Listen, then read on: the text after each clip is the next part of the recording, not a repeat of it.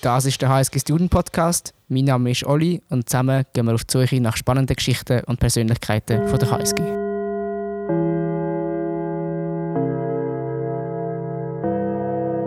Herzlich willkommen zu einer weiteren Folge im HSG Student Podcast. Heute werden wir über die Verbindung von Sport und Studium reden. Darum ist der Noe bei mir. Der Noe ist äh, im Assessment an der HSG und nebenbei Sportler. Er schwingt, ist Schwinger und Schwinger, äh, ich weiß nicht, ob ihr euch auskennt im Schwingsport, aber Schwinger sind sehr äh, groß und breit und schwer. Ähm, und ja, ich bin, ich bin extrem gespannt. Der, der Neue braucht auch fast zwei Sitze äh, bei uns in unserem Studio sozusagen. Und ja, vielleicht Neue, hoi, schön bist du da. Und, Danke für die Einladung, merci. Und wie ist es im Audi Max? Brauchst du zwei oder einen Platz? Ja, also am liebsten hätte ich so Bank, weil die Stühle sind wirklich für nichts. Vor allem das Aufstehen und das Absitzen ist sehr mühsam. Aber ähm, für mich ist es eigentlich okay, für die, die neben mir sitzen, ist es alles ein bisschen mühsam. Genau, der neue, also ich euch das vorstellen, der neue ist glaube ich 1,90 Meter in der Höhe und dann gefühlt in der Breite. und äh, ja, das ist, äh, ich glaube, ein guter Einstieg. Vielleicht neu. Noch, willst du noch kurz ein paar Worte zu dir selber verlieren? Das wäre super. Ja, eben. Ich heiße Neue Van Messel, komme von Zug, studiere jetzt hier im Assessment, im zweiten Semester jetzt. Ähm, ich schwinge seit ähm, 2011 ähm, bin mit 16 in die offene Kategorie, also zu den Aktiven gekommen. Vielleicht werden wir später noch über das reden, das sehen wir dann. Ähm, 19. hatte ich eine sehr erfolgreiche Saison, gehabt, wo ich als einer der jüngsten am Eidgenössischen dabei war, wo äh, bei mir die fast vor der Haustür war, ist Zug. Das war natürlich ein, ein riesen Event. Gewesen. Und genau, jetzt im Assessment, äh, es gefällt mir sehr. Also ich muss sagen, es ist, äh, es ist äh, das, was mich interessiert und das, was ich machen will. Und ich denke, so momentan bin ich eher auf der Schiene, dass ich nachher VWL studieren Das so zu mir. Schön. Ja, also das Event war äh, super. Gewesen. Ich war auch an dem Schwing Schwingfest. Ich habe natürlich auch gesehen, wie du da die Gegner fast reihenweise auf den Rücken gelegt hast. Vielleicht für all die, die den Schwingsport nicht so gut kennen, willst du vielleicht kurz erklären, was ist Schwingen überhaupt? Und vielleicht auch für alle, die jetzt nicht aus der Schweiz kommen und zuhören. Also alle Deutschen, Grüße gehen raus an dieser Stelle. ja, voll. Also Schwingen ist, ich vergleiche es immer ein bisschen mit, es ist eine Schweizer Kampfsportart, wie es in Japan Sumo-Ringen ist. Also es ist wirklich so, es verbindet Traditionen, Werte, wo die Schweizer Bevölkerung schon immer mit sich getragen hat. So ein der respektvolle Umgang, äh, das Vertrauen ineinander, aber gleich auch der Respekt gegenüber von seinem Gegner oder gegenüber. Und das Ziel ist schlussendlich eben, du hast einen Zweikampf, also einen Kampf Mann gegen Mann oder Frau gegen Frau. Und das Ziel ist, dass du deinen Gegner auf den Rücken rührst. Und es findet ja im Sagmal statt, gell? Genau. Also mit so einem Sagmalring oder Sagmalspan. Äh, es ist nicht Sand, was viele denken. Ähm, ja, genau. Das ist wahrscheinlich nach dem Training immer mühsam zum Ja, also meine Mutter hat am Anfang gar keine Freude gehabt, weil äh, ich glaube, ich habe sicher etwa zwei Waschmaschinen durchgelassen, weil das Sagmal macht einfach wirklich alles kaputt. Und könnt ihr euch vorstellen, wenn man so synthetische Kleider anhat, wenn man im Sport da hat, das Zeug hat wie Widerhöcken und das bleibt einfach drin, das bringst du wirklich nicht mehr raus. Und äh, dann ist in dem Fall dein Wille zum Schwingsport grösser als der Wille von deiner Mutter zum äh, die Waschmaschine super behalten. Was war es, was dich so an dem Sport fasziniert hat bis heute? Ja, ich finde vor allem der Faktor Kampf Mann gegen Mann, wer ist stärker, das ist tief im Menschen verankert. Und in mir drin speziell, würde ich behaupten. Weil ich weiß noch, ich kenne Geschichten von mir im Kindergarten. Wir haben immer so, wir haben so einen Stege gehabt, unten da so eine Matte. Und in der Pause haben wir dort immer alles gekämpft und ich habe damals immer der Stärkste und der Größte und alles Mögliche sein. Und das hat mich von, von klein an wirklich immer ein mitbegleitet, dass ich eigentlich wollte, äh, etwas darstellen der Stärkste sein. Und das ist dann eben auch ein bisschen Sport reingekommen. Ich bin früher Skirennen gefahren, dort ist das nicht so gut gegangen, weil dort kämpfst du einfach gegen Zeit. Und dann hat eben das mit dem Schwingen angefangen und dort kannst du also wirklich zeigen, hey, ja, ich bin der Stärkste, ich bin der Beste. Und das ist das Faszinierende an der Kampfsportart dann allgemein. Und äh, das heißt, wenn du willst, der Beste sein dann jetzt auch bei den Aktiven. Definitiv. Es gibt ja äh, das Eidgenössische Schwingfest, das für die, die es nicht wissen, das findet glaube ich alle drei Jahre statt. Genau. Und das ist ja sozusagen wie die Olympi oder die WM oder die Olympiade äh, ja, im Schwingsport. Es ist gleichzeitig die Schweizer Meisterschaft, aber auch die Weltmeisterschaft, weil Schwingen gibt es noch in der Schweiz und das ist der größte Anlass, eben mit äh, für den Anlass wird die weltweit grösste mobile Arena aufgestellt. Also unsere kleine Schweiz stellt eine mobile Arena für drei Tage auf, wo irgendwie 60'000 Leute einen Platz haben. Also das ist wirklich ja, enorm groß. Das ist verrückt. Der nächste Event findet, ich glaube, 2024 statt in Brattelen. Das Jahr, Das Jahr, 2022. ah, 2022. Ja, genau. Genau, du bist ja dort auch vor Ort. Was ist der, was ist der Fahrplan? Bist du im, bist im Gameplan, im Trainingsplan drin? Ja, ich bin momentan immer noch in der Reha von einer Knieverletzung, äh, im Kreuzbandriss gehabt. Aber äh, das grosse Ziel und natürlich auch, ja, der Traum oder was auch immer, wie man dem sagen will, ist schon, dass ich dort wieder dabei bin.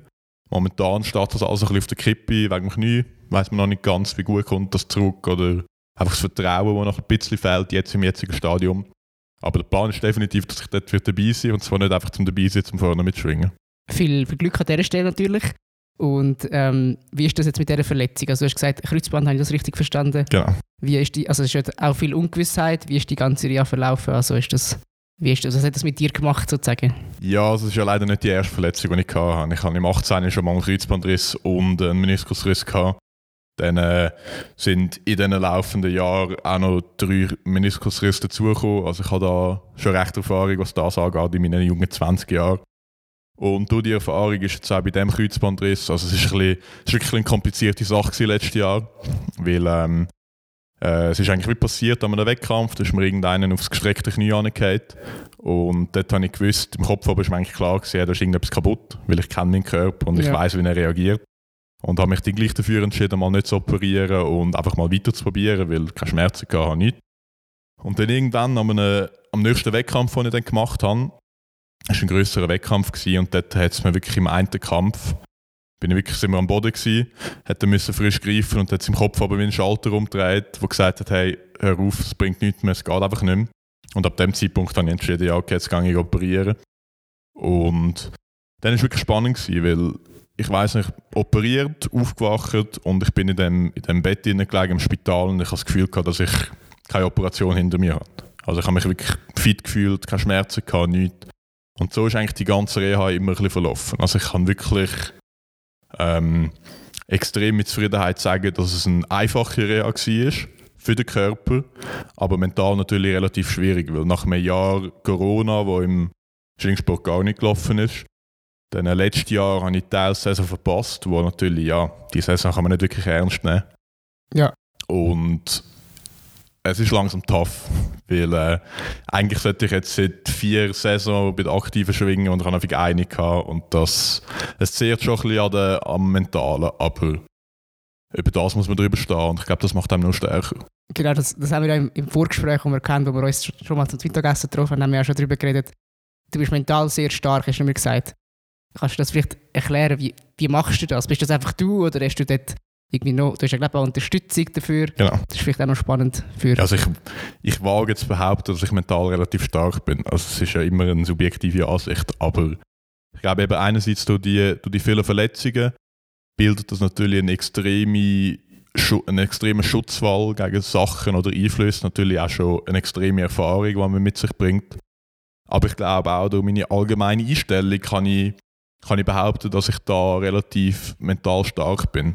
Aber eben, wie willst du mentale Stärke definieren? Das ist immer schwierig. Ich glaube einfach, was mich so ein bisschen auszeichnet und was ich auch gerne hätte, dass mich auszeichnet, ist einfach das Leistung unter Druck bringen. Und das, für das ist der Sport perfekt. Sprich, im Sport geht es genau darum, am Tag X musst du deine beste Leistung abliefern, um zuvorderst vorne zu sein.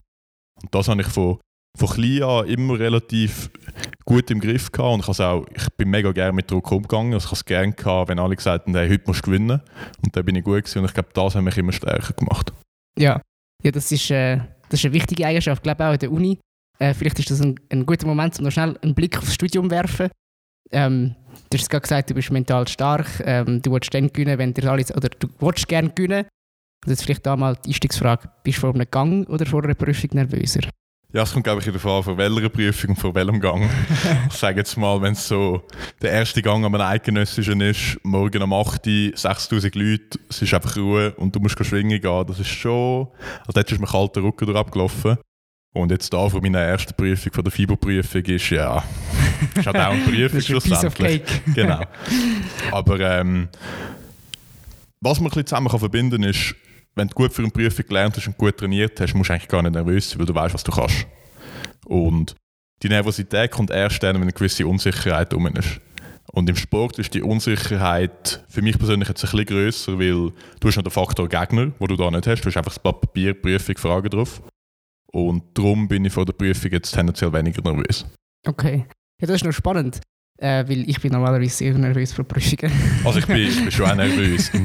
Einfach nicht so, dass ich muss sagen, hey, was soll ich jetzt da zittern, was auch immer. Es ist mehr so die Unsicherheit, bevor du das Blatt bekommst. Aber sobald du eine Prüfung hast und siehst, was du machen musst, denkst du, hey, Scheibe, das sollte ich eigentlich können und ich kann es nicht. Oder du siehst halt, hey, ja, gut, das habe ich gelernt, das machen wir jetzt. Ja, das ist ja jetzt einfach ein Teil von wahrscheinlich, wo Sport und Studium eine Synergie für dich darstellt. Du schreibst auf deiner Website, ähm, dass Sport und Studium sei die ideale Verbindung für dich. Gibt es dort noch andere Elemente als jetzt das Prüfungs- versus Gang-Element? Ja, ich glaube vor allem die Ergänzung, die Studium und Sport machen. Es ist natürlich ein extremer Aufwand, aber ich schaue jetzt Sport nicht als Beruf, sondern als Hobby, als Leidenschaft an. Und ich habe es auch gemerkt in der Lernphase, dass du einfach, wenn du den ganzen Tag nur am Lernen bist, ohne eine körperliche Aktivität, bist du absolut ineffizient. Und der Sport braucht es einfach, damit du den Körper ein bisschen runterbringst, den Kopf ein bisschen auslüften Und die, das Abwechseln oder die, ja, wie soll man dem sagen, einfach ja, bei Synergie kannst du dem eigentlich auch sagen, dass die Verbindung von Sport und Studium, um den Kopf abschalten und durchlüften, um wieder den Kopf frei zu bekommen für, Neues, für neue Lernstoff, der hilft mir persönlich extrem. Hast du denn, also ich gehe mir irgendwie eine halbe Stunde joggen und mir lange das, ich nehme an, um äh, in die Shape zu kommen, wo du gerade bist, braucht es auch ein bisschen mehr. Wie, yeah. Also auch in der Lernphase ganz normal eigentlich weiter trainieren und ja, also ich sage, ich kann in der Lernphase besser können trainieren Sogar. als im normalen Semester, weil du, hast einfach, du kannst dir alles selber einplanen. Du kannst sagen, hey, am Morgen um 8 Uhr gehe ich ins Training oder ich lerne am Morgen um 8 Uhr. Und ich kann in der Lernphase, ja, bin ich etwa noch 15 Stunden Training in der Woche gekommen, was für einen Kampfsport mit deren Intensität eigentlich schon relativ viel ist, wage ich zu behaupten. Und im Semester komme ich selten auf die Stundenanzahl. Ja. Und darum finde ich, dass in der Lernphase kann ich sogar besser trainieren. Das ist aber noch interessant, weil 15 Stunden, das klingt jetzt, also wenn man zum Beispiel es vergleicht mit Triathlon, Triathlon yeah. Triathleten, das ist ja viel, viel, viel mehr, die müssen ja gefühlt äh, den ganzen Tag trainieren, irgendwie 8 Stunden am Tag, gut, so ein, so ein Triathlon geht ja manchmal auch 8 Stunden. Mhm.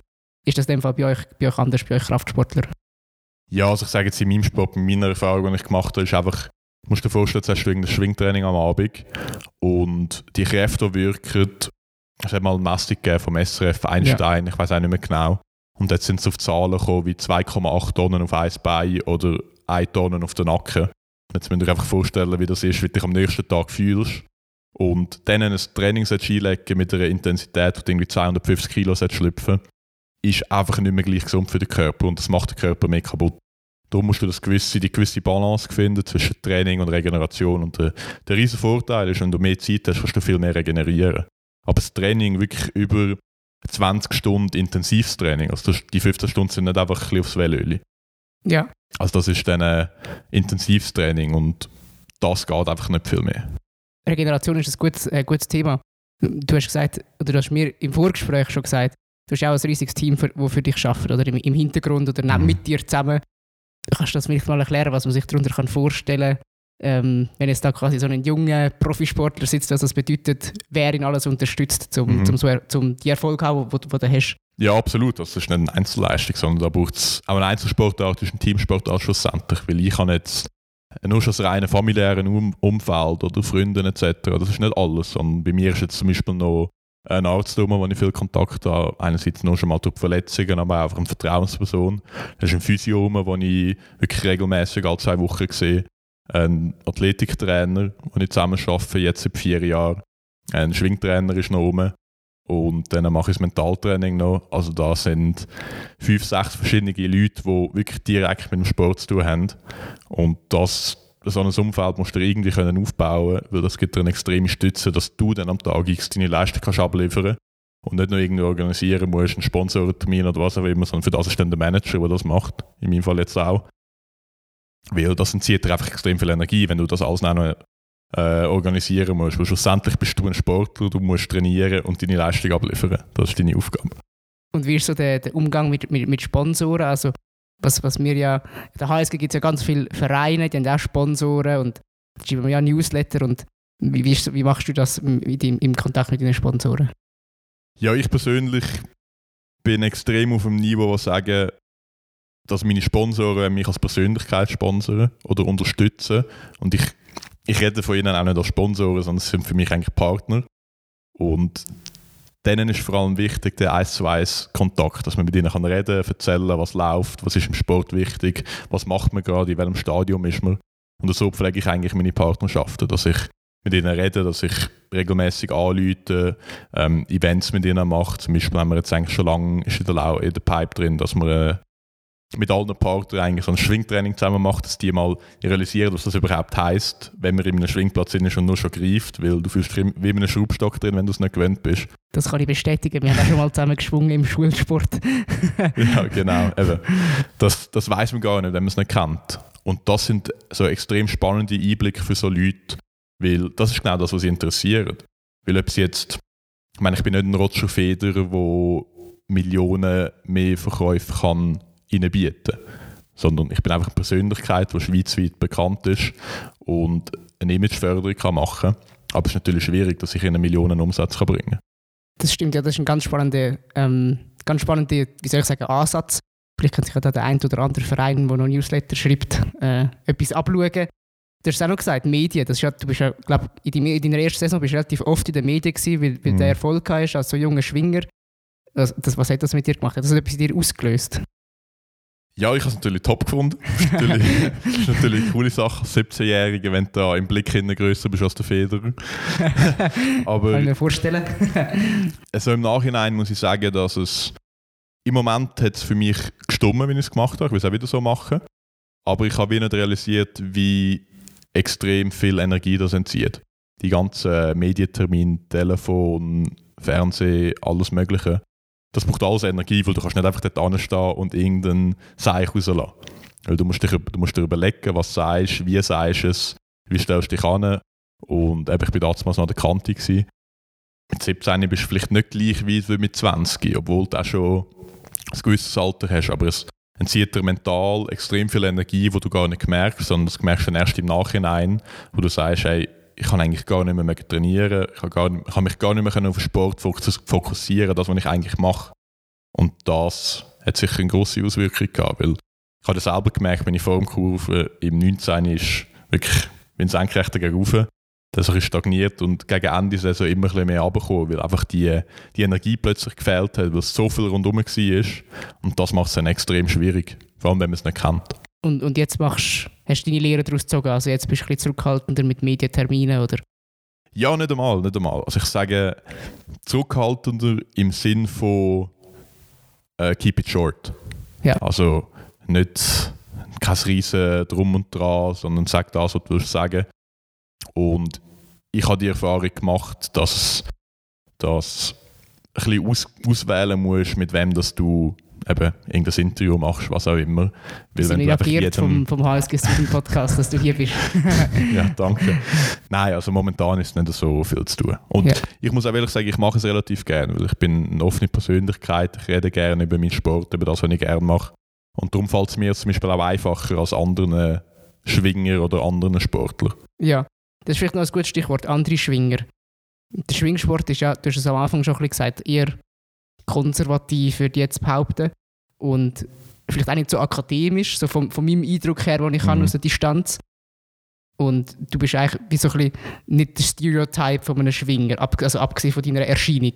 Wie, wie ist das so in, der, in, der, in dieser Schwinger-Community? Ist das ein Thema oder, oder geht es nicht eigentlich nur um, wer du bist als Schwinger? Das ist vielleicht noch spannend zum, zum Wissen. ja, es ist ein spannender Punkt, weil ich bin wirklich ich wage zu behaupten, dass ich der einzige Schwinger bin, der Wirtschaft studiert. Ich weiß von einem, zwei anderen Schwingern, die in Richtung Use gehen.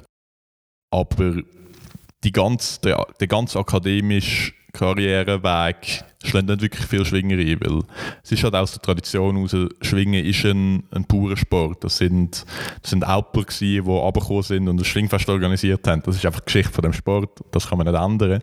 Aber der Wandel ist so ein bisschen im Gehen, weil man gemerkt dass die wirklich die Top-Leute, das sind Profisportler und Profisportler haben vielfach eben gleich auch noch gewisses etwas im Kopf, mhm. weil du musst dich ein bisschen organisieren und alles. Du siehst immer mehr, wie es jetzt Leute am Studieren sind. Klar, immer noch mehr im Bereich irgendwie Agrarwirtschaft oder äh, Holzbauingenieur. So in diesem Bereich gibt es schon immer mehr Leute, die studieren.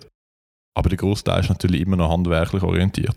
Ja. Das ist ja so. Okay. Und wie, wie ist das angekommen, dass du jetzt studierst sozusagen und, Ja. und Wirtschaft und quasi das große Geld machen, wenn man das so ein bisschen populistisch ausdrücken Ja, viele wissen einfach gar nicht, was, um was es eigentlich geht. Sie denken einfach Wirtschaft, ja okay, sie wissen vielleicht, was es heißt, aber sie wissen nicht, um was es geht, weil sie kennen es gar nicht.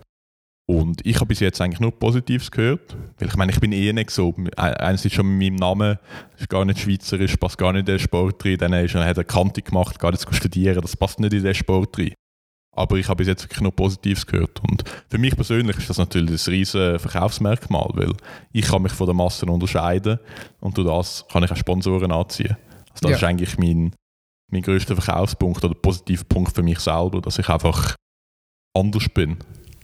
Anders im Sinn von, ich bin einerseits da an der Uni, also speziell im Sinn von, ich mache eine Sportart, die sonst niemand macht, aber ich bin auch in, in Schwingerkreisen, mache ich etwas, was sonst niemand macht und das ist eigentlich noch spannend. Ja, voll. Wie haben denn die Leute an der Uni reagiert? Also, weil es gibt ja, glaub, es gibt ja, wahrscheinlich- es gibt ja mehrere Spitzensportler an der Uni. Mhm. Ähm, haben die dort irgendwie eine Community, die ihr, die ihr zusammen habt? Oder? Ja, wir haben jetzt gerade äh, vor kurzem haben wir den Athletes Club gegründet, wo ich jetzt auch im Vorstand drin bin. Also es ist wirklich eine coole Sache, wo wir probieren, ehemalige und immer aktive Spitzensportler zusammenzubringen, so ein bisschen eben eine Familie aufzubauen. Und wir sind momentan auch dran, den Club so ein bisschen zu erweitern. Und momentan ist er noch sehr elitär, fast ein bisschen zu elitär, wo wir eigentlich nicht so wollen. Dass wir so unseren Mitgliederkreis können erweitern für interessierte Leute am Sport, dass die einfach mal sehen, was bedeutet das eigentlich, Spitzensport und einen akademischen Weg gleichzeitig zu betreiben. Weil das ist eine extrem, extrem spannende eine extrem spannende Kombination auch für den weiteren Karriereweg, weil meine Spitzensportler haben einfach gewisse Charaktereigenschaften, die gern gesehen sind. Und das werden wir probieren, ein bisschen weiterzugeben. Zum Beispiel Disziplin, würde ich sagen. Zum Beispiel, ja. Was- Oder was- Selbstorganisation. Was ist dein Geheimnis zur Selbstorganisation und Disziplin? Mein Geheimnis dazu, das ist eine gute Frage. Ja, ich glaube, du musst einfach du musst Ziel haben. Und wenn du die Ziel hast, dann weißt du, wieso dass du für etwas schaffst. Dann weißt du, wieso dass du am Morgen um 8 Uhr aufstehst und ins Training gehst. Weil, wenn du das nicht machst, kannst du deine Ziele nicht erreichen. Und wenn du deine Ziele nicht kannst erreichen für was lebst du dann? Aber jeden, denkst du jeden Morgen, ey, jetzt gehe ich auf und jetzt, jetzt erreiche ich mein, jetzt gehe ich quasi, mache ich einen weiteren Schritt zu meinem Ziel. Es gibt wahrscheinlich auch Morgen, wo es dir anschießt. Ja, was, was machst du in so einem Moment? Also heute Morgen ist zum Beispiel gerade so ein Tag, gewesen, wo ich eigentlich ich habe den Wecker auf die halbe sieben gestellt, bin zwar aufgestanden alles, äh, habe wollte ins Training gehen und bin dann einfach daheim und habe einen Kaffee getrunken und mal ein bisschen gemütlicher Morgen gemacht. Aber jetzt muss ich halt einfach am Nachmittag ins Training. Sprich, es ist, es ist immer so ein bisschen eine Gratwanderung. Zum Teil bist du extrem motiviert und zum Teil musst du wirklich die Ziele wieder ein bisschen Kopf hineinbringen, weil das ist für mich persönlich das Wichtigste, dass ich mir wieder aufzeigen kann, wieso ich das überhaupt mache. Weil wenn du kein Ziel hättest, dann kannst du so einen Aufwand gar nicht betreiben. Ja. Also das ist so ein bisschen mein Weg, wenn ich das angehe. Und so ist es auch jetzt da an der Uni. Du musst, du musst ein gewisses Ziel haben, dann schaffst du ja gerne dafür, weil es muss dir ja Spass machen. Und wenn, du, es dir Spass macht, dann machst du es gerne und dann machst du es noch ein bisschen mehr und dann wirst du noch besser. Und so schaut sich das Ganze auf und irgendwann, wenn du dein Ziel erreicht, dein Ziel erreicht hast, kannst kannst du wirklich stolz auf dich sein und der Moment ist wirklich etwas Schönes. Das ist so, ja. Ähm, bevor wir fertig machen, ich habe noch eine letzte Frage für dich. Äh, es ist vielleicht ein eine schwierige Frage, ähm, aber schlussendlich tanzt du in deinem Leben ja auf ganz vielen Hochzeiten, bist auch schon sehr erfolgreich gewesen. Ähm, macht dir das auch mal manchmal Angst? Ja, definitiv. Also Angst. Angst nicht im Sinn von so eine ausweglose Angst, sondern mehr im Sinn von, wie gehe ich das jetzt an? Also es ist mehr so eine Frage von der Organisation, vom, von der Priorisierung, was machst du jetzt zuerst oder wie, wie machst du das Ganze? Weil eben, ich merke selber, eigentlich mache ich zu viel für das, was ich momentan könnte leisten. Aber weil mir alles Spaß macht, mache ich es auch gleich weiterhin. Und ich glaube, genau der, der Faktor Spaß, wenn du den, wenn du kannst sagen, es macht mir Spaß, dann sollst du es auch weitermachen. Weil dann musst du nicht, du musst nicht sagen, ich muss jetzt das noch machen, obwohl ich eigentlich gar nicht will. Klar willst du manchmal nicht ins Training gehen, aber du musst halt das Große und Ganze anschauen. Und wenn du das, wenn du zu all dem, was du machst, sagen, es macht mir Spaß, im grössten Teil, dann äh, musst du keine Angst haben, weil du weißt ja, einen Tag später habe ich wieder Freude dazu. Und die Freude ist das, was einem immer ein bisschen weitertreibt. Das ist ein sehr, sehr weises Schlusswort, auch eine, eine sehr reife Antwort zu unserer schwierigen, schwierigen Frage, schöne Message rauszubekommen. Und jetzt habe ich eigentlich noch etwas für dich, eine letzte Aufgabe. Das machen wir in jeder Folge. Das sind die Story Cubes. Ich gebe dir auch heute äh, aus diesen Story Cubes drei Würfel über. Und du kannst dann einfach würfeln und mit diesen drei Bildern, die du quasi bekommst, einfach eine Geschichte erzählen. Du musst nicht alle drei verwenden, du kannst nur eins verwenden von diesen drei oder zwei. Und äh, das wäre wär cool, wenn du das könntest machen Das wäre wär schön. Top, machen wir doch. Was hast du bekommen? Was haben wir da? Eine Pille, glaube ich, ein Medikament. Das ist das Meer und ein Kelch. Jetzt sind wir aber gespannt. Erzähl mal. Ja, also was soll ich sagen? Ich glaube, was viele Leute vielleicht nicht so wissen, ist, oder vielleicht auch nicht so realisieren, ich nehme jetzt den Kelch, weil ein Kelch verbindet man ja mit, äh, mit Trinken. Und was Sportler eben auch sehr gut können, ist äh, in Ausgang gehen. Sie gehen zwar nicht viel, aber wenn sie gehen, dann gehen sie richtig in Ausgang. Jetzt sind wir einfach gespannt, was du vom Spritwoche erzählst, wenn es überhaupt um den geht. Ja, nein, ich weiss nur, es ist, das geht, ich erzähle es mal von der Startwoche, weil die Pille da, die ist sicher auch zwei, dreimal gekommen mit dem Kopf weh. Ja. Weil die, ich weiß wirklich nicht, wie ich die Startwoche überlebt habe. Es war Ende Saison, gewesen. ich habe mir, ich habe vor dem Studium einen Monat lang ein, äh, ein Trainingslager gemacht, kann man sagen um mich wirklich nochmal aufbereiten. Mit, vor allem, das war gerade nach der Knie, in der Kniereha. Gewesen. Und dann ist die Startwoche gekommen und ich habe wirklich trainingsfrei genommen. Ich bin dann gleich dreimal ins Training gegangen, aber das ist ja trainingsfrei, sage ich dem. und, alles relativ. Ja, genau. Und im Nachhinein weiß ich wirklich nicht, wie ich die Startwoche überlebt habe. Es ist Montagabend Ausgang, Dienstagabend Ausgang, Mittwochabend Ausgang, also wirklich jeden Tag. Und dann ist es so gewesen, dass ich am Freitagabend habe ich noch ein Event von der Firma, wo ich arbeite ist auch noch ein bisschen länger geworden. Am Samstagabend nochmal eine und am Sonntag hatte ich dann einen Sponsorentermin, gehabt, wo ich wirklich einfach, ja, ich habe das Gefühl, ich bin wie in einem Koma dort gewesen. Ich habe einfach noch funktioniert. Aber ich kann, mein Kopf war wirklich einfach leer. Gewesen.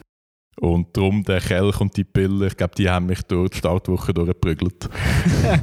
das ist äh, eine schöne Abschlussgeschichte. Zeigt auch, dass, äh, nicht nur, dass die Schweizer Sportler nicht nur äh, Sport machen und nur studieren und nur, ich sage jetzt mal, gute Sachen im Kopf haben, ohne ähm, Spritwoche irgendwelche böse Absichten zu unterstellen. In dem Sinn, merci vielmals, nur bist da gewesen, hast äh, Einblick gegeben ins, ins Schwingen. Dein Leben wird noch ganz viel weiteres können beleuchten. Du bist auch noch Bob-Pilot. Du schaffst ja auch noch, also das ist, äh, ist wirklich faszinierend.